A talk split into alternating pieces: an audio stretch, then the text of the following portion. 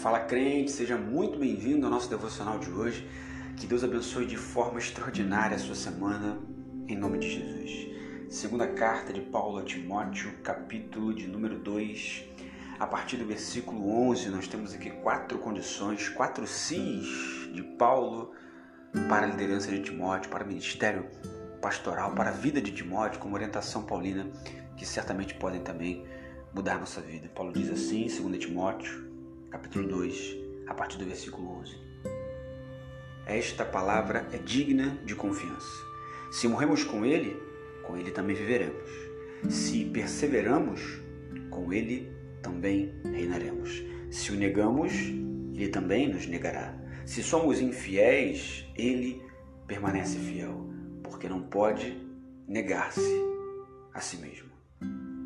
Paulo começa a falar sobre a eternidade. Ele diz: olha, se a gente morrer em Cristo, se a gente morrer com Ele, com Ele também temos a certeza de vida.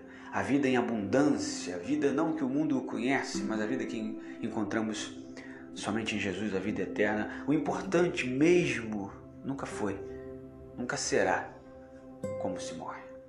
Nunca é como alguém morreu, mas sim como esta pessoa viveu toda a sua vida. Paulo vai dizer então: se a gente morre com Cristo, com Ele também temos a certeza de vida eterna. Segundo si, a segunda condição que Paulo diz nesse trecho é sobre perseverança. Se nós perseverarmos, com Ele também então reinaremos. Se nós suportarmos até o fim, se nós aguentarmos, se nós continuarmos crendo que Ele continua o mesmo, Paulo, através da palavra poderosa de Deus, diz: Olha, com Ele também nós temos a esperança de reino, de reino de Deus, de vida eterna. Porém, se nós negamos a Cristo, Ele também nos negará. E para não parecer talvez a ideia de um Deus tirano, de um Deus vingativo, de um Deus assim muito mesquinho para muita gente, de um Deus muito preocupado com vingança, se nós o negarmos, ele também nos nega, apesar de ser algo tão óbvio, tão natural.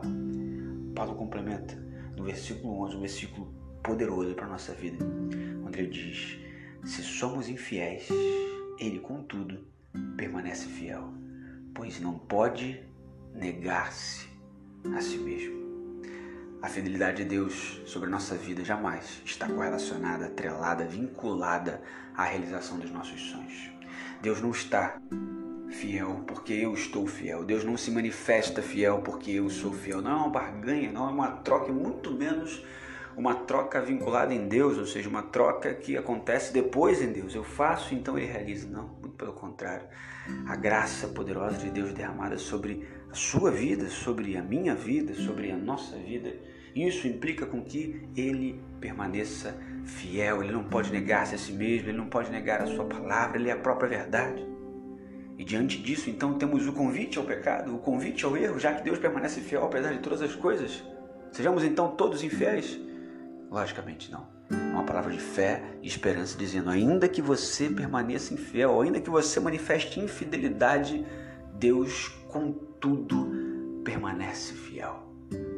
Que a gente então tenha essa confiança, essa fé e essa esperança de permanecer nele, de perseverar, de morrer com ele, na certeza de que viveremos também com ele.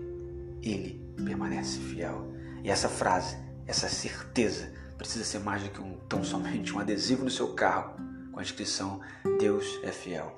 Precisa ser para você, para mim, para nós o lembrete de que Ele nos contempla, de que Ele cuida de nós e que apesar de todos os pesares, de todas as circunstâncias adversas, de todas as notícias ruins, Ele permanece fiel.